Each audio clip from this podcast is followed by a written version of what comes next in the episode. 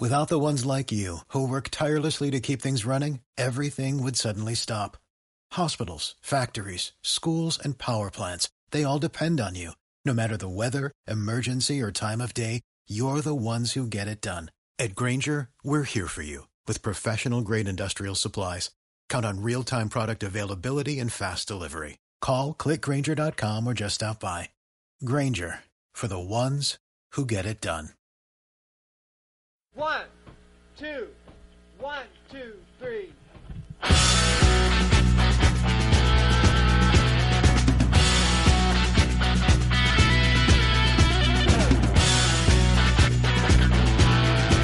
Overtime, el podcast del deporte americano.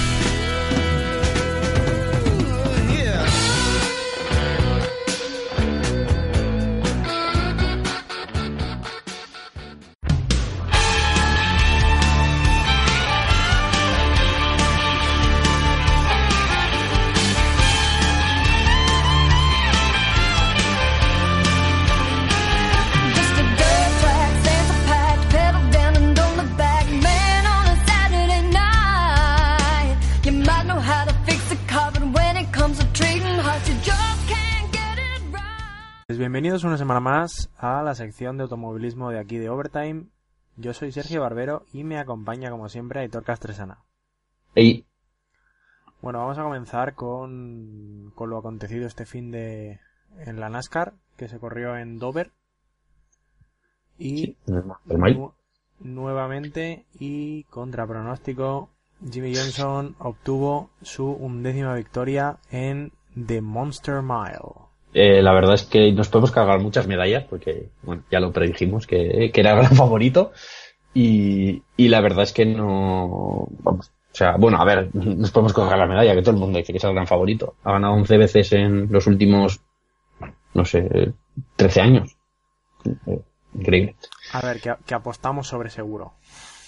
Sí, sí, no, no era difícil. O sea, tam- tampoco es por quitarnos medallas, pero, pero, pero esta era fácil. Vale. Eh, no sé, la carrera fue bastante, no sé si viste algo, eh, pero vamos, fue bastante, sí, aburrida, podemos decir. O sea, no hubo muchas alternativas adelante.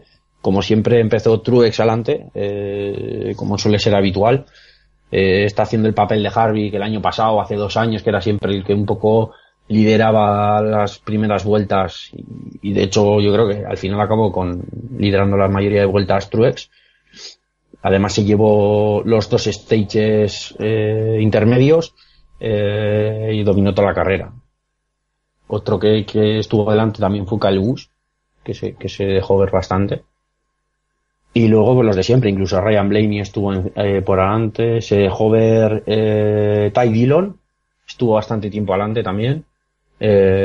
Hubo bastante, bastantes pilotos que estuvieron por ahí por delante, pero, pero el dominio en todo momento era, era de Truex y, y en segunda instancia de Kyle que fueron los que, los que, eso, los que eh, dominaron la, lideraron la carrera hasta, hasta casi el final. Y luego al final, pues el señor Jimmy Johnson, como siempre, remontando, remontando. Eh, creo que esta carrera también empezó desde atrás. Eh, no lo sé seguro, pero, pero, o si no, desde muy atrás, vamos, no, no, no desde el final de la parrilla, pero, pero casi. Y, eh, y nada, eh, estuvo siempre, pues, fue haciendo la progresión tal, y ya cuando quedaban 30 vueltas, 40, ya estaba el cuarto, tercero por ahí. Y, y eso, no sé, estuvo por ahí adelante y, y ya, pues, eh, en el último, ya, ya se vislumbraba quizá eh, como una resalida en la vuelta a, a 10 vueltas del final o así. Y, no, un poco antes, igual, vuelta a 20 del final o así, más o menos. Hubo una resalida por, por un accidente y, y nada, eh, consiguió ir segundo, pero, pero Truex estaba por delante. Eh, le sacó unos 5 segundos y a unas 5 vueltas del final, eh, ya con Jimmy, eh, la única opción de ganar era que saliera el caution y salió el caution eh, a 5 del final. Y nada, la resalida se lo comió en la propia salida, o sea, no, no tuvo ni que esperar curvas ni nada, eh, salió muy bien en la resalida, le adelantó y no le, no le dio opción. Además, eh, atravesó justo la Racing Line, la que, la línea que, o sea, hay, primero hay que decir que la carrera acabó en, en overtime, lo que antes era Green White Checker. Eh, y hay una línea que si, que, que si el primero la cruza y no hay ningún accidente hasta ese momento, ese overtime es válido. O sea, si, si por lo que sea eh, hay un accidente antes de esa línea, se volvería a hacer otro overtime. Pero, pero Jimmy la pasó justo, justo y, y nada, como un accidente, eh, se acabó la, cuando se pasa esa línea, la primera bandera que se saca eh, declara el final de la carrera. Se sacó la bandera amarilla del caution. y Por lo tanto, la carrera finalizó con Jimmy la- victorioso. Esa línea es... Sí. Explica dónde, dónde queda. Pues es que no lo sé exactamente, pero creo que es más o menos a mitad de circuito, ¿no? Es que yo... Aproximadamente. Me, me parece de... Ahora estoy hablando de cabeza y sin, sin asegurar. Creo que es la prolongación de la línea de meta Sí, en el, sí, en sí, la, podría, re- en podría la ser. recta opuesta. En la recta puesta sería eso, a mitad de circuito. O sea, en un óvalo sería a mitad de circuito. En, en un rutero no sé cómo sería, pero bueno, una cosa así. O sea, aproximadamente a medio circuito, para, para ir sobre seguro. Eh, y seguramente sea lo que tú digas, la prolongación de la, de la línea de meta en la, en la recta de atrás, o en la recta opuesta, vamos a decir. Eh, y eso, y se vio encima que pasó justo, justo, o sea, a ver, Jimmy Johnson es muy bueno, estaba donde tenía que estar, pero encima tuvo toda la suerte que necesitaba para, para conseguir su undécima victoria en Dover, que, que es un récord increíble, que es eh, su undécima victoria en 31 carreras, creo, o sea, eso es más del 33% de victorias, que en NASCAR eso es más que muchísimo, o sea, normalmente un piloto bueno eh, de porcentaje de victorias en un circuito puede tener un 15%, un 20% pf, es una barbaridad, pues un 30, y- más de un 33, porque es eh, sería así 11 victorias en 33 carreras. O sea, el dominio de Jimmy Johnson en Dover es total, se puede decir que es total. Sí. Y no sé, no sé qué más cosas comentar. Eh, hubo, hubo otros, otros pilotos ahí que estuvieron haciendo sus cosillas. Eh, a Eric Jones se le sigue viendo eh, por ahí haciendo cosas, aunque todavía no llega al nivel de su, de su compañero Truex, ¿no? Es, otro nivel. Eh, no sé, eh, ¿quién más decir? Blaney estuvo también bastante delante, eh, que se está viendo que, que Wood pues una puta mierda como, como parecía. Y ahí Trevor Bain también se estima adelante poco a poco, que ya parece que los, los Rawsonway poco a poco, muy poco a poco van, van cogiendo ritmo, que ya era hora. Y los que están en barrena son los Stuart Haas, que no, no acaban de, no sé, no acaba de ir el coche, el cambio a, Eh, A el cambio a Ford. No les ha sentado bien. pare- en principio de temporada parecía que iban bien, pero nada. Eh, eh, eh, Bowyer, poca hostia. Eh, Harvick, medio desaparecido también. Eh, tuvo un accidente. Nada, no, no. La verdad es que no les hacía bien la maniobra. No sé, no sé por qué razón se cambiaron, la verdad, no, no soy tan insider. Pero no, no parece buena decisión la que han tomado cambiando a, a, Ford. Y no sé, no sé, que me acuerde de más. Y nada, Larson tuvo una carrera bastante mala también, por lo que, lo que recuerdo, que está un poco, ahora está pasando un poco desapercibido. A ver, eh, no era normal también el dominio que estaba teniendo, también te lo digo, o sea, había que bajar un poco. Estaba adelante, estaba adelante en todas las carreras. Sí, sí, o sea, ahora por ejemplo Truex está consiguiendo más regularidad que él, está consiguiendo estar, estar delante casi siempre y, y le está costando más a, a, a Larson mantener ese dominio, lo que pasa es que Larson encima conseguía gran parte de las victorias, o sea, casi siempre conseguía rematar, Truex solo ha conseguido dos victorias, bueno, solo, que son dos victorias, pero, pero con el dominio que ha mostrado se quedan cortas para lo que, lo que podía ser, ¿no? Y, Bueno, y yo- eso es un poco lo, lo que hay. Yo de creo momento. que, que podemos pasar a, a la previa de, de la próxima semana ya, o sea, de esta, Sí, sí. Que Correcto. bueno, es una previa que tienes hecha desde hace tiempo. Sí, sí, sí. Esta, además lo tengo que contar porque es muy gracioso. Eh, digamos que el señorito, pues, un día estaba así y dice, pues nada, La semana que viene, ¿dónde corre? Pues en Pocono, pero esto se estoy diciendo hace dos meses. O sea, vamos, ¿dónde voy a? En Pocono, claro. No sé dónde lo he visto, pero corren en Pocono, pero fijo. vamos. Y que va, no- ni me acuerdo qué carrera era, pero ya os digo que fue hace pues siete carreras, fácil. O sea, un par de semanas después de Martinsville. O sea, estamos hablando de, de, de dos semanas después de, de Semana Santa.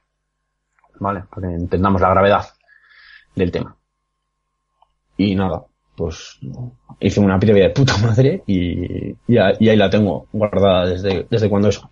Así que si te parece, le, le- le dejo de mierdas y vamos al tema. Sí, sí, venga, lé- léetela, Es un circuito, léetela sí, sí. y gózalo. Bueno, o sea, eh, no, tampoco es mucho de leer, pero igual. Eh, dos millas y media de circuito tenemos, como Indianapolis de largo, para que os hagáis una idea. Es el óvalo más largo con la NASCAR, con Indianapolis, porque es de dos millas y media también, pero es un circuito, Indianapolis es atípico y Pocono también es atípico a su manera. Eh, es el único óvalo del mundo, se puede decir, que no tiene cuatro curvas, tiene tres. Eh, decir que los óvalos, los triovales, se consideran eh, curvas dobles, o sea, las, los- las curvas largas de, de los triovales son curvas 1 y 2 y 3 y 4. Vale, el principio y el, y el final y el principio y el final de la curva, sin más. Y Pocono tiene tres curvas. Se le llama Pocono Triangle porque hace un triángulo y, y son tres, tres curvas juntas por tres rectas y las tres curvas lógicamente son para el mismo lado. Es un, es un triángulo equilátero. Eh, no, no, no, es, es, es- eso es lo que, joder, antes diciendo, tengo que decir, es un, es un triángulo escaleno, ¿Es rectángulo? Es, no, no, no, ni es rectángulo ni es nada, es un triángulo completamente escaleno, no tiene nada que ver, ni- ninguna, o sea, nada. No tiene, no tiene simetría por ningún sitio, las tres curvas son completamente diferentes y las tres rectas, lógicamente, son completamente diferentes también. Eh, tiene similitudes cada curva y entonces las voy a explicar. Eh, tiene una recta, la recta principal es bastante larga, no sé si llegará pues, de las dos millas y media, quizá sea casi una milla, o sea que no es poco decir. Eh, es muy peraltada y es muy ancha. Eh, es típico, es como, como típica curva de trioval, como Texas o Charlotte, un poco más cerrado. O sea, tampoco es tan, tan, rápido. Es una curva lenta. No es muy lenta, pero es lentilla más, más como, como estos circuitos, pero un poco más lenta. La segunda curva es, es clavada a una curva de Indianapolis. O sea, la- es, es la, la- el vértice de 90 arriba grados. que hace el este. Una curva no de 90 grados, pero es- tiene algo menos de radio, pero, pero el peralte y todo es muy parecido. Es, es como una curva Indianapolis. Y la tercera curva es, es como la curva de Phoenix, la última.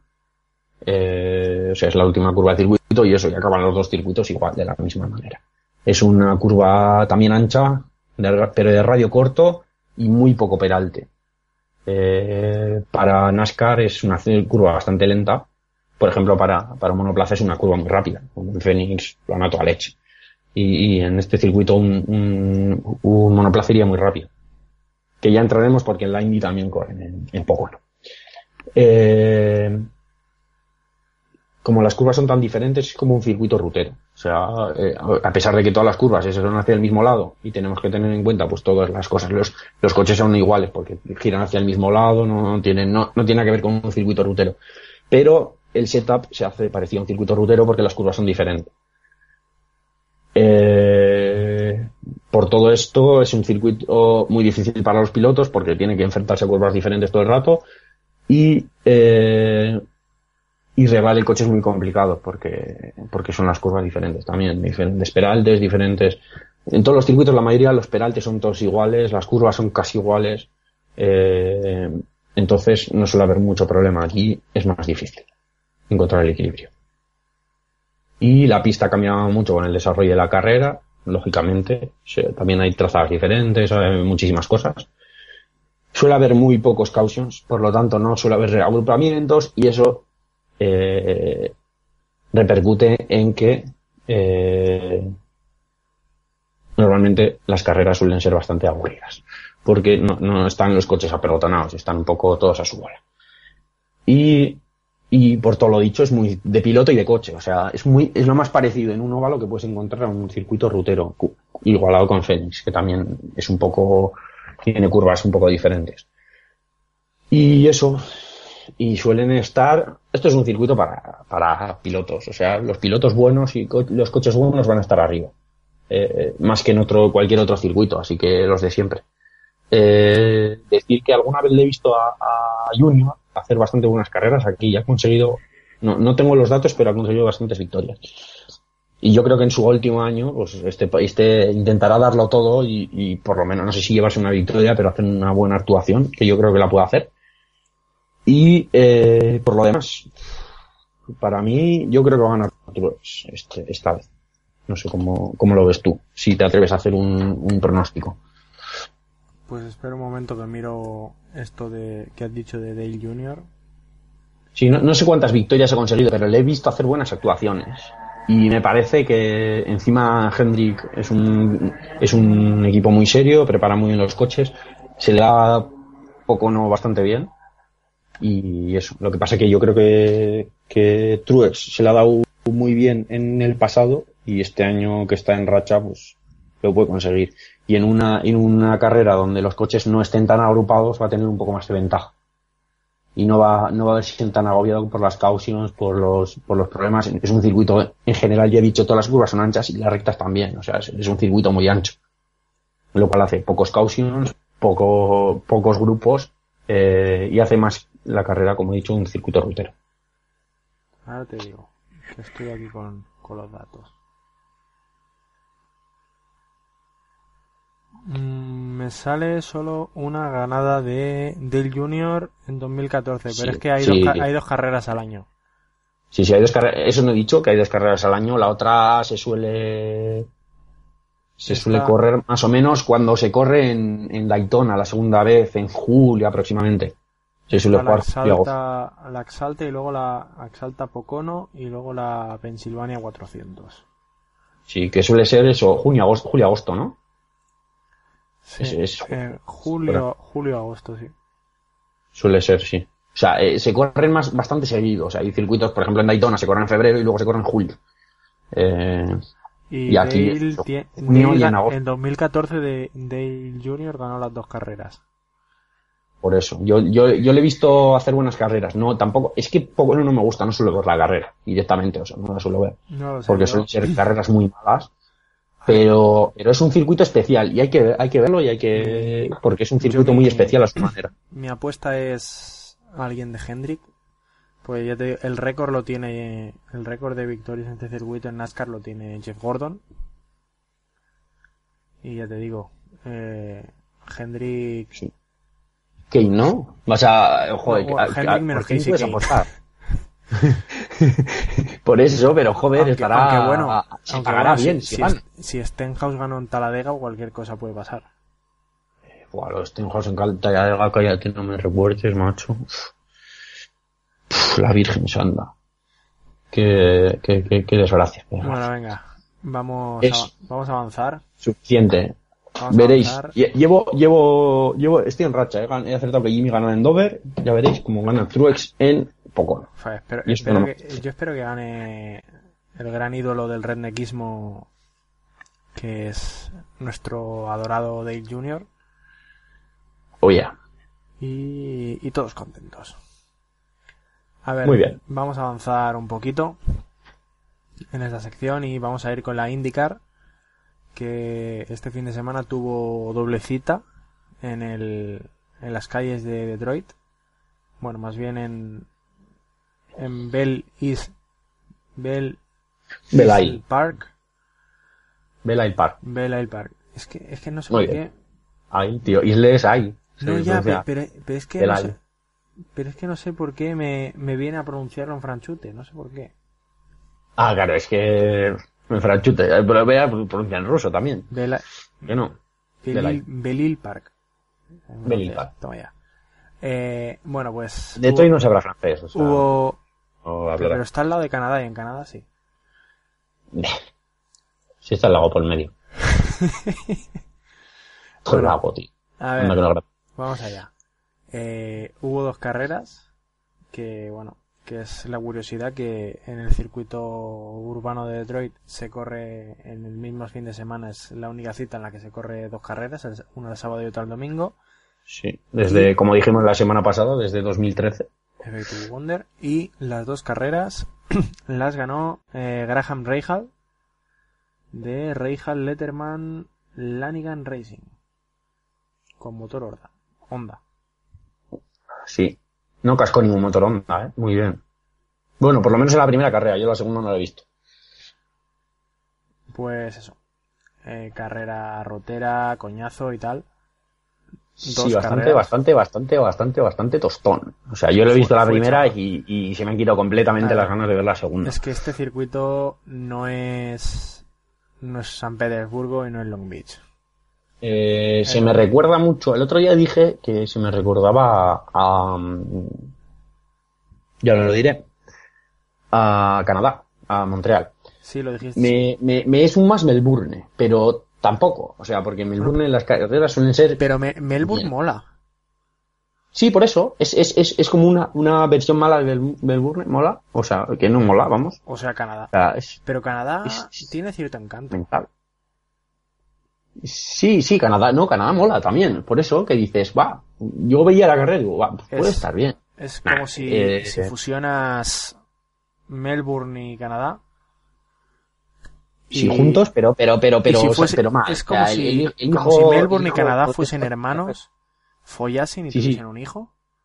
Por eso, y saldría deforme ahí, Saldría no sabría hablar, y, y te le salía con tres ojos ahí. Pues No, ese no, es el no. circuito de Detroit. No me va. Sí, sí, además no tiene personalidad el circuito, no tiene nada. O sea, es, una sucesión de curvas y rectas sin ningún sentido. O sea, no. Es que es comparar también dos circuitazos, para mí, como Canadá y Melbourne, con, con un aborto. Sí, Es, como el circuito urbano de Bilbao. No, pero el circuito urbano de Bilbao sí tiene carisma, tío, mucho. Mucho. so- solamente lo estaba diciendo para picarte. No, hostia, es que es muy diferente, tío, porque, joder, la zona de cuando pasáis por encima de la ría, tal, tiene, me refiero que, que, que, que muchas veces, casi muchos circuitos tienen personalidad. Mónaco, aunque sean las carreras una mierda, joder, Mira, es- sé, me, Mónaco, tío. me recuerda al, al urbano de Valencia, que el urbano de Valencia en sí molaba, lo que pasa que, que era, Sí,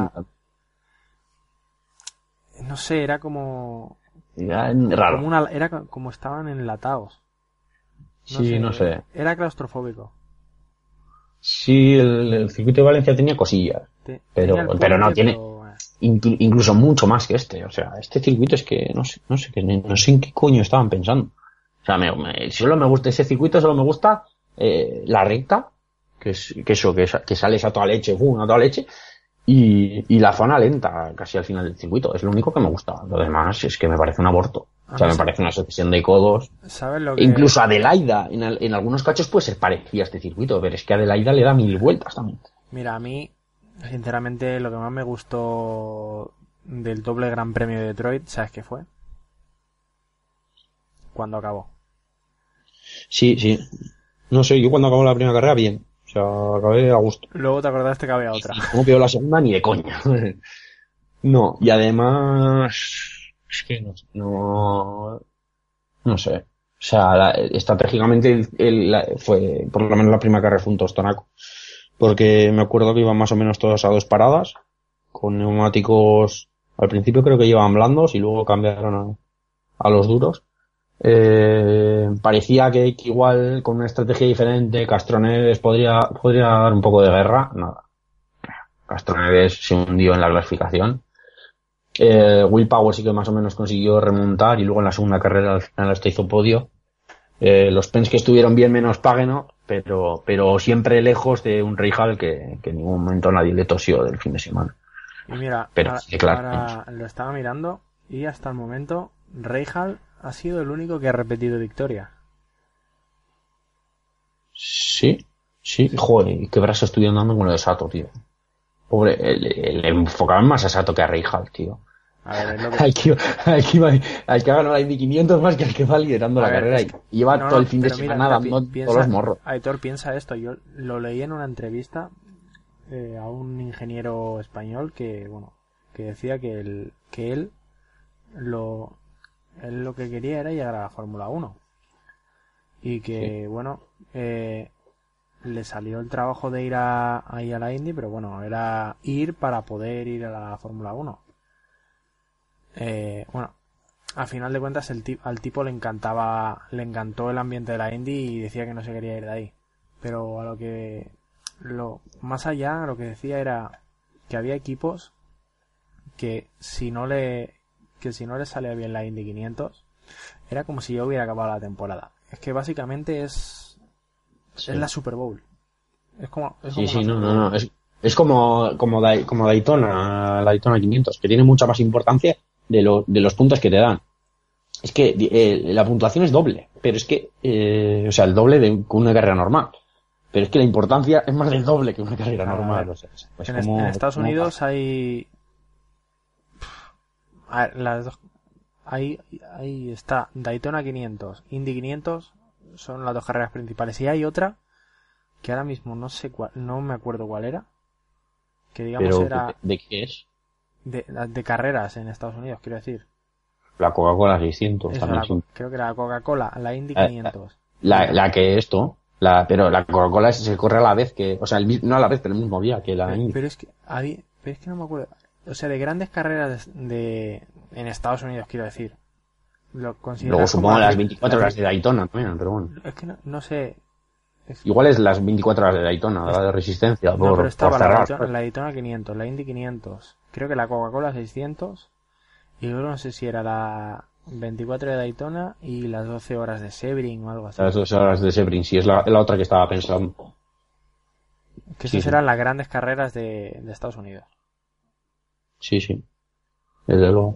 Y eso, eh, los americanos son muy de, de personalizar en una cosa todo. O sea, no, la, aunque Homestead, aunque sea la última carrera de la NASCAR, siempre es mucho menos importante que, que la Daytona 500, que la Daytona 500 es la Daytona 500.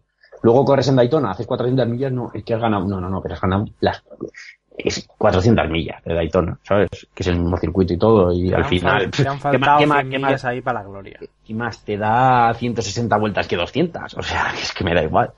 Que me da lo mismo. O sea, no, pero, pero, pero es eso. Son muy de personalizar y, y yo creo que muchas veces en la clasificación no le dan el valor que, que esto. Sí, Y, sí. y, y seguro que a la gente le preguntas, eh, ¿quién ganó el año, el año pasado? Ganó Rossi, ¿no? Y, y Pague no ganó las series. Le preguntas a la gente y se acuerda mucha más gente de Rossi que de, 500, que de, porque es que que de además- Pagano fijo. Realmente el, la importancia que tiene la lo que es es que es un campeonato aparte te dan te dan un anillo por ganar la Indy 500 Sí, y al rookie le deben dar un premio bastante guapo también, que por cierto se lo dieron a Alonso. Alon- Alonso Lo le, dieron un cuadro y todo. Y le dieron un anillo de participante y todo. Sí, al anillo de participantes, y eso fue cuando la presentación, ahí como... ah, y ganó. a, y a- pero ya te digo a Rossi le dieron eh, un anillo de ganador. Y a Alonso le dieron un cuadro de, de rookie de rookie y le dieron y tal. Que muy bien, ¿eh? Que muy bien. Eh, eh, Ed Jones se la sacó bastante, acabó la carrera ahí galante, y, y se lo dan a Alonso que no acabó la carrera, ¿eh? bueno pero Muy bien. es, es, discu- es Eh, discutible dársela uno al otro pero bueno Nah, es, ma- es marketing, se lo han dado por marketing. Y al pobre, pues al otro le han jodido la vida, porque Alonso ya verás, ya ves tú el marketing que necesita, ¿sabes?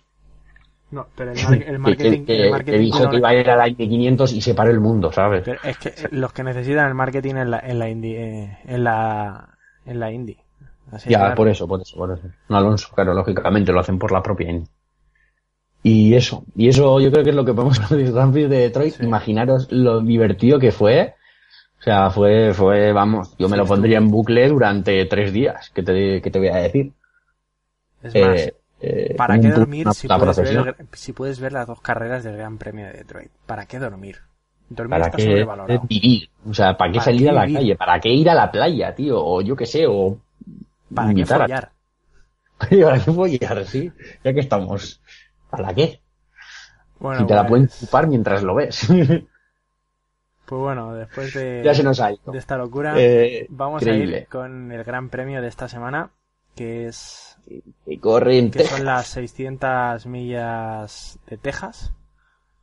En el, de no, sé, de no sé qué mierdas que pone aquí. el Rain Guard Water Sealers 600.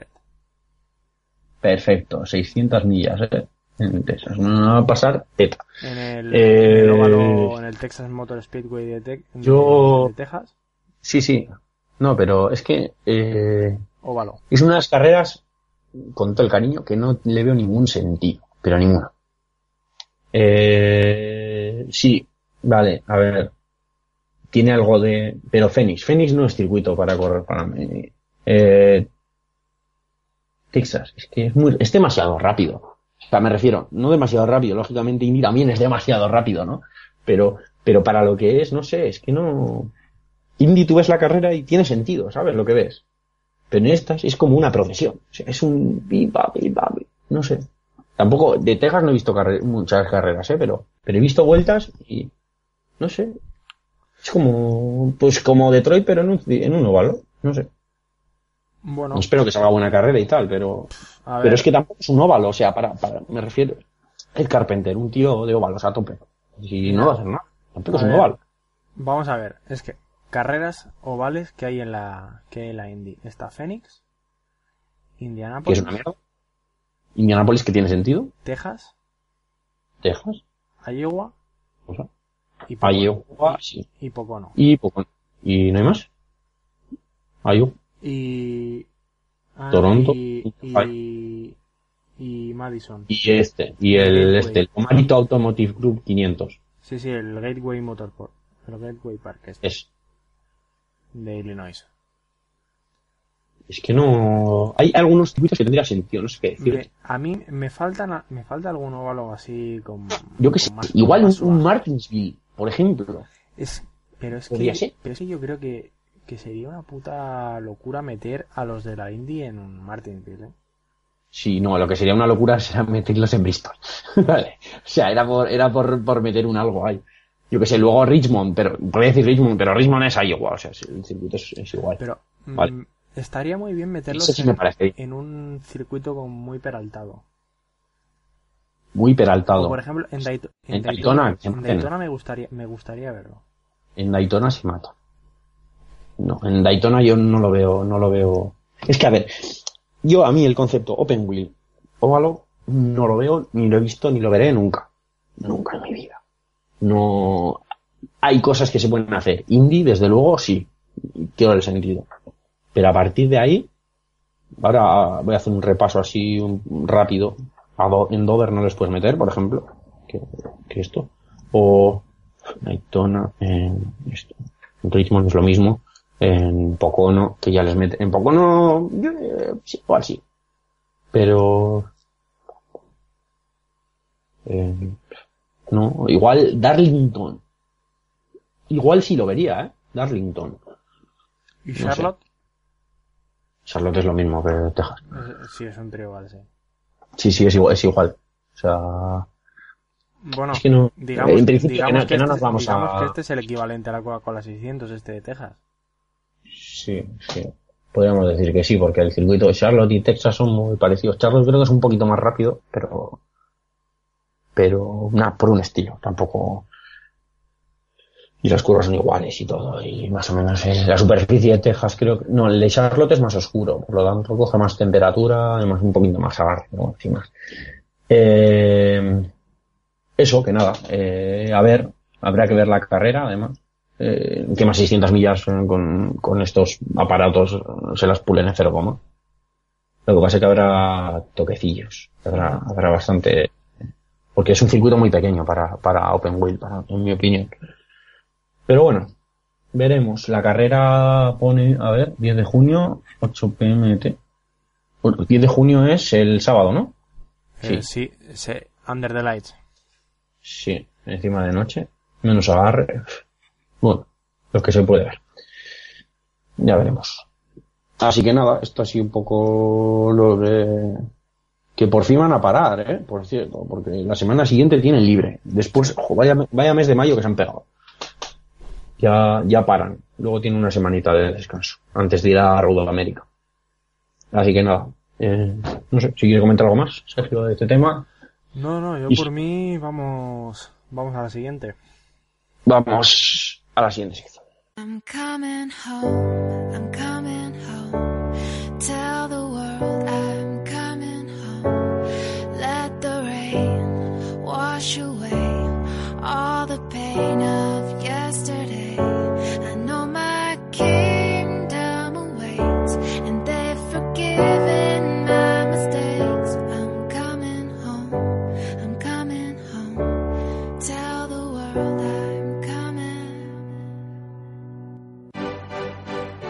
where I belong. Yeah, I never felt so strong. And I'm back, I'm feeling like there's nothing that I can't try. Nothing. And if you with me, put your hands high. Put your hands high. Hola, buenos días. Eh, soy Oscar de la Vega y esta es la sección de baloncesto de Overtime esta semana, que por razones ajenas a nuestra voluntad va a ser un audio cortito de WhatsApp. Es lo que hay. Bueno, esto se está, lo estamos grabando el jueves por la mañana. Decir que esta madrugada última se ha jugado el tercer partido de, de las finales y Golden State ha vuelto a ganar. Creo recordar, porque no lo puedo mirar ahora, es 118-113 en el campo de, en campo de Cleveland, en el Quicken Slows Arena. Y decir que la final se pone 3-0 y parece más que sentenciada. Los dos primeros partidos se decidieron en el Oracle bastante fácil para Golden State. Es verdad que Cleveland aguantó en los dos primeros partidos la primera parte, pero en el tercero se ponía, eh, se ponía Golden State a defender y además Kevin Durant está jugando mejor casi que nunca, está dominando las series y los peores presagios se van a cumplir. Vamos a tener unas finales, tiene pinta de bastante aburridillas, porque yo creo en el cuarto partido Golden State va a buscar el, el 16-0, que sería la primera vez en la historia. Y yo creo que, que va a acabar así, 4-0. Se va a acabar el viernes la serie. Porque Cleveland al final es lo que tiene. O sea, si Golden State juega a su máximo nivel, ya dijimos que no tenía nada que hacer que tenían que, que, jugar a intentar meter muchos puntos y que Golden State no haga lo mismo. Pero es que además eh, están teniendo, están, no están teniendo los porcentajes de, de tres que deberían tener para ganar. Es verdad que están tirando mucho, están, están fallando tiros abiertos. Kyrie el primer día tuvo, tuvo un arreón en el segundo cuarto que, que jugó muy bien, pero luego no está al nivel que exigíamos, aunque es verdad que en este tercero han metido casi 40 puntos con sumado con LeBron, creo que se han quedado en 77 entre los dos. Pero ya decimos Kevin Love sí es verdad que está jugando bien en defensa, pero pero está fallando también de tres y no están apareciendo secundarios que pedíamos que apareciesen en Cleveland. Así que eh, yo creo que estas finales tienen ya color de Golden State y un claro MVP en Kevin Durant. Eh, supongo que cuando grabemos la semana que viene ya con más calma, esto ya estará visto para sentencia. Yo creo que van a acabar las finales este viernes, que se juega el cuarto. Y ya se empiezan a oír voces de que este verano tiene que renovar Golden State tanto a Curry como a Durant. Y que la NBA va a hacer lo que pueda para, para deshacer, este, desmontar aunque sea este super equipo. Para que haya más competición, porque ya no es solo el tema de que Golden State vaya a dominar la NBA, es que Cleveland vemos que no está teniendo ninguna opción después de dominar a su antojo su conferencia. Y esta con poca competición que está viendo, que ha habido este año, a la NBA yo creo que en el fondo no le gusta. Es verdad que los ratings de televisión no están siendo no están siendo muy malos, pero pero sí que los mercados regionales y locales están diciendo que se están resintiendo y la NBA yo creo que va a poner fin porque ya decimos han sido dos equipos que han dominado con mano de hierro y en estas finales algunos decíamos que a ver si Cleveland metí jugando a muchos puntos podía podía podía plantar batalla pero pero estamos viendo que no que, que Kevin Durant está intratable. Si a eso le sumas a Draymond Green Stephen Curry Clay Thompson que en, en, ataque no está apareciendo mucho en general, pero, pero en defensa sí, ya decimos, es, y tiene pinta de que por cómo están jugando, si les dejan jugar, a, si siguen eh, los cuatro de Golden State juntos y consiguen además retener a Iguodala, esto va a ir para muchos años y no sé yo si la NBA si la NBA lo va a permitir. Bueno, hasta aquí la sección de baloncesto de de overtime esta semana. De béisbol ya os adelantamos que no va a haber. No ha pasado nada importante, más allá de que Houston ha cortado su racha de 11 victorias pero sigue ganando, de que eh, a Leis de los Giants Madison Van Garner ya han metido en la lista de lesionados de 60 días y de que Toronto poco a poco parece que, que va remontando. Poco más. Bueno, me despido hasta la semana que viene. Adiós.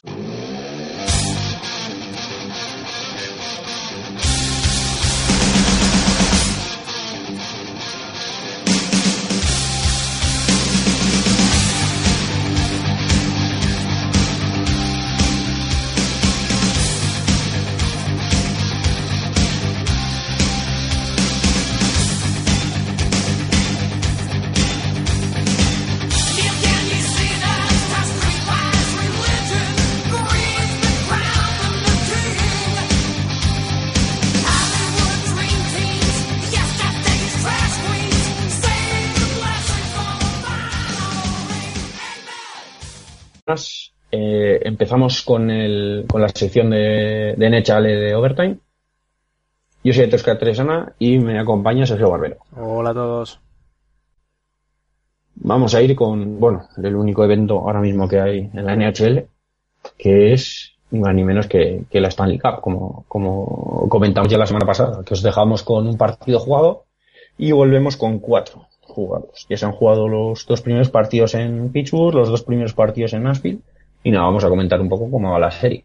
Bueno, pues. Que va ni más ni menos que empate, que es lo que todos queremos. A ver, Menos Pittsburgh. pues la semana pasada lo dejamos que iba ganando Pittsburgh 1-0, que le había metido 5-3 en, el primer- en el primer partido de Nashville.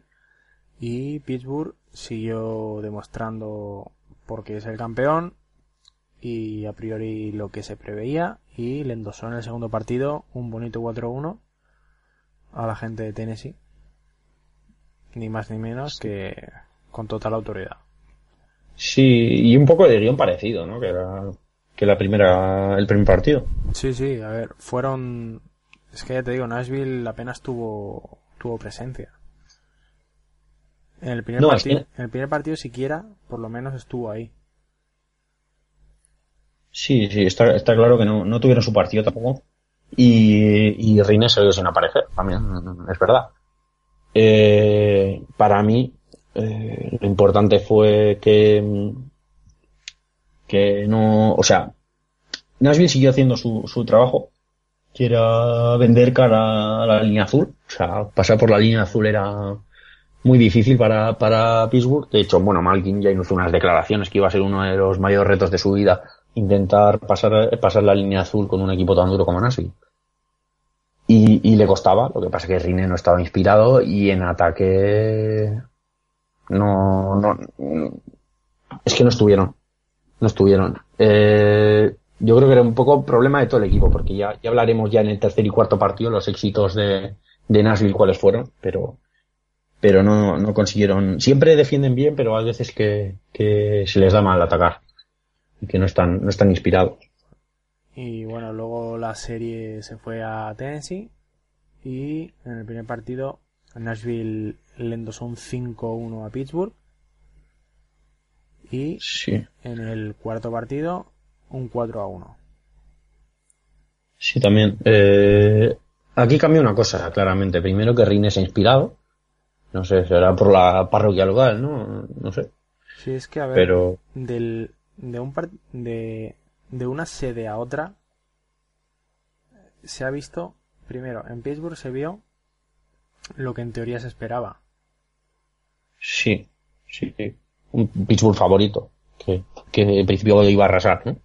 ¿Te Y refieres? en, sí, y en Nashville se ha visto eh, el Nashville que, que eliminó a Chicago y el Pittsburgh que por poco queda eliminado con Ottawa. Sí. Sí. Es que para mí la diferencia, la defensa está igual. Eh, la única que cambió para, bueno, lo único, Rine, Sí, sí, Reina. que ha estado increíble. O sea, y en el cuarto partido hace una parada que dices, ¿es que es imposible? Pues no, no, es posible porque, porque la hizo. Vale. O sea, eh, y Rine es eso. O sea, Rine te va a hacer una parada increíble y luego te va a fallar la cosa más fácil. Es eso, Rini ha estado Eh, dando una, en esta serie por lo menos está dando una de cal y una de arena, pero vamos continuamente.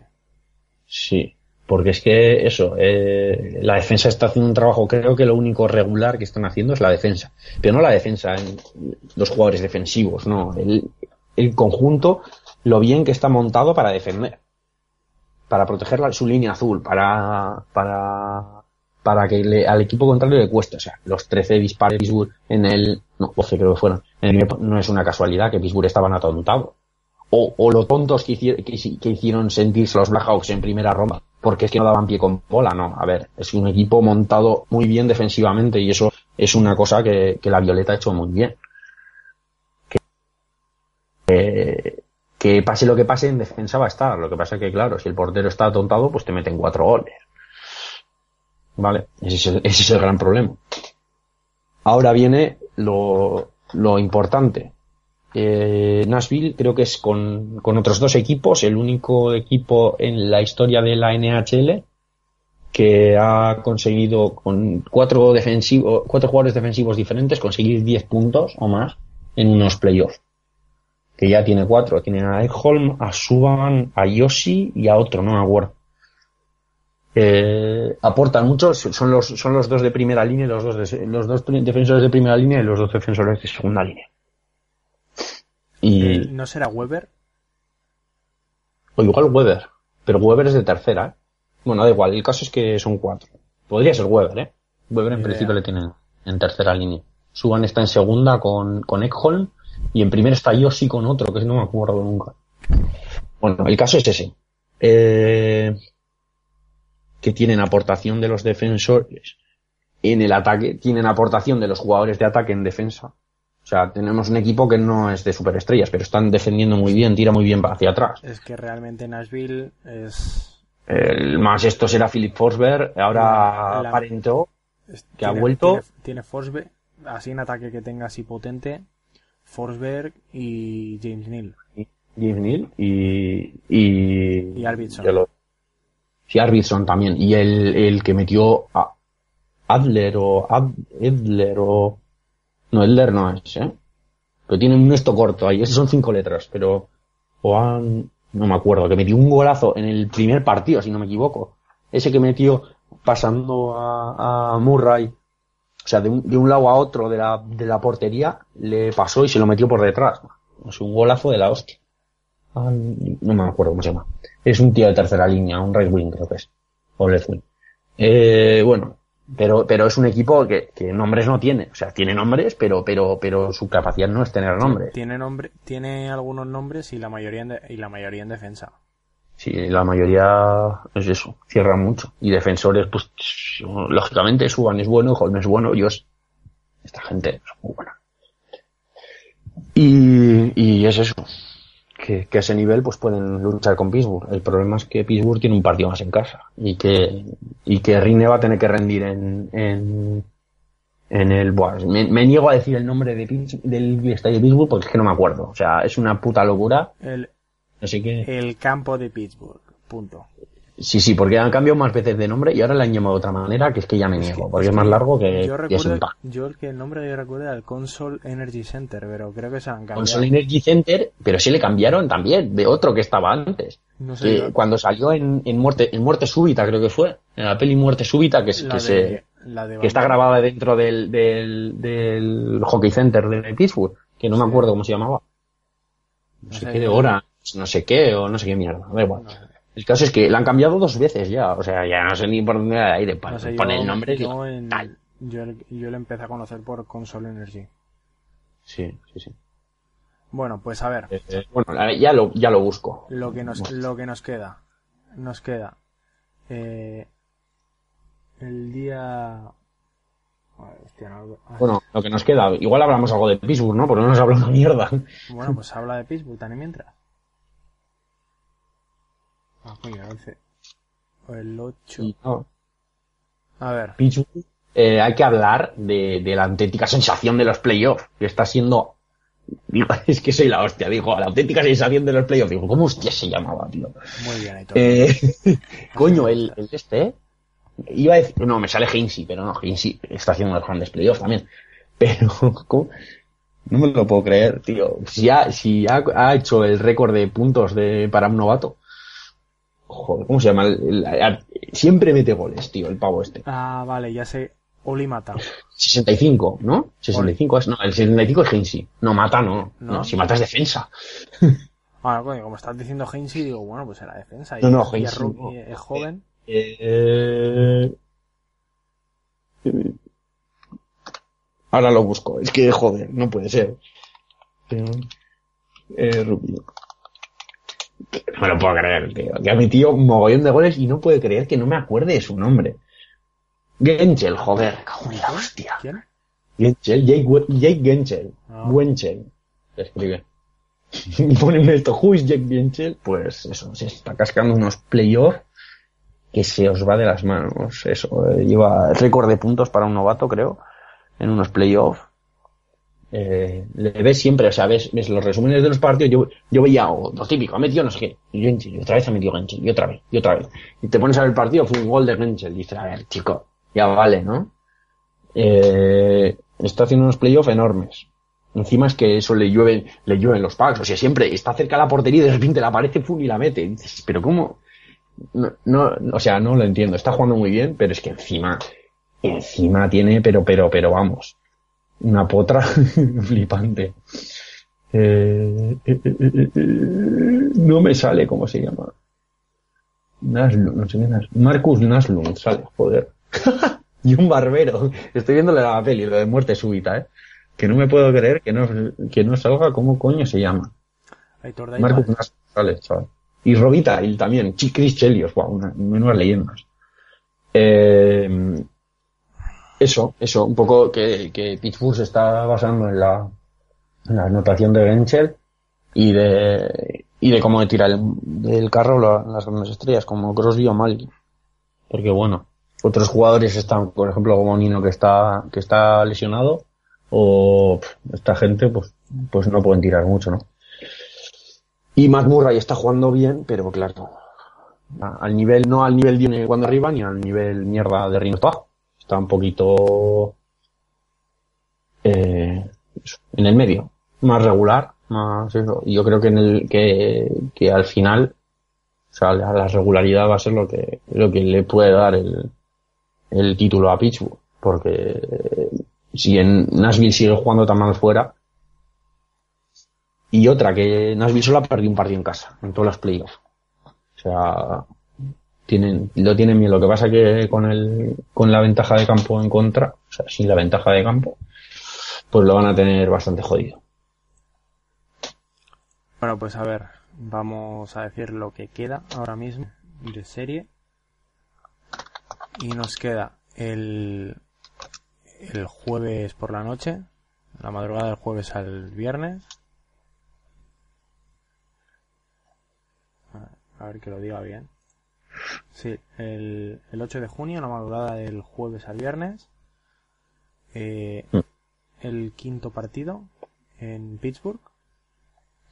Y el sexto, que también está asegurado, el, el día 11, la madrugada del, del domingo al lunes en Nashville. Y si tuviéramos que ir al séptimo, sería la madrugada del miércoles 14 al jueves 15 en Pittsburgh. Ah, el, el estadio se llama PPG Paints Arena. Tócate los cojones. Bien. Bueno, y... Puta mierda, tío. Es que va. Lo de los nombres es, es para no terminar y no echar gota.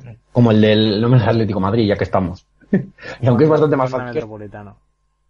Joder. Wanda. Wanda. El nombre de mujer, tío. Eh, y bueno, otra noticia es que el día 21 de este mes eh, se entregarán los premios de la temporada y se celebrará el draft de expansión para que Las Vegas Golden Knights obtenga jugadores. Y puede draftear Bueno. jugadores de los equipos que hay. Eso es algo importante. Sí, la verdad es que eso, tienen que. Los equipos tienen un máximo de jugadores para proteger, eh, para que no se los puedan llevar. Eso. A, a Las Vegas. Y han estado diciendo como eh, preguntas chorras como ¿a quién van a proteger? ¿A Mac- los Penguins? ¿A Mac Murray o a Flurry? Dices, ¿en serio? Me recuerda a la, a la- a la- de otra manera la mm, joder, yo lo diré. La controversia de Kubi cuando cuando Brady y Castle dices, ¿en serio? ¿Sabes? Bueno. Y eso, de eso hablaremos porque, porque ahí, bueno, cuando acabe la, las, las World Series iba a decir, mira lo que estoy pensando.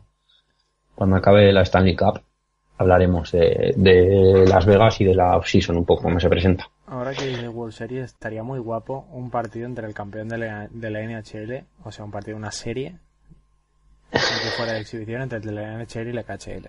Yo hoy lo dejo. Molaría mucho. HL campeón de Europa, ¿no? Vamos a darle oportunidad a los suecos y a los finlandeses que se defiendan un poco. La, la KHL es lo que manda. No, tío, en plan mundialito. O se hace una fase previa en Europa, tío. Que hostia. La cachera. Tío, la, la KHL es de varios A ver, países. sí, lógicamente tiene, tiene más nivel, me cago en la puta. La KHL, la KHL. Eh, que la liga sueca o la liga finlandesa o que la liga alemana, o- pero joder. a fin de cuentas es Estados Unidos contra Rusia.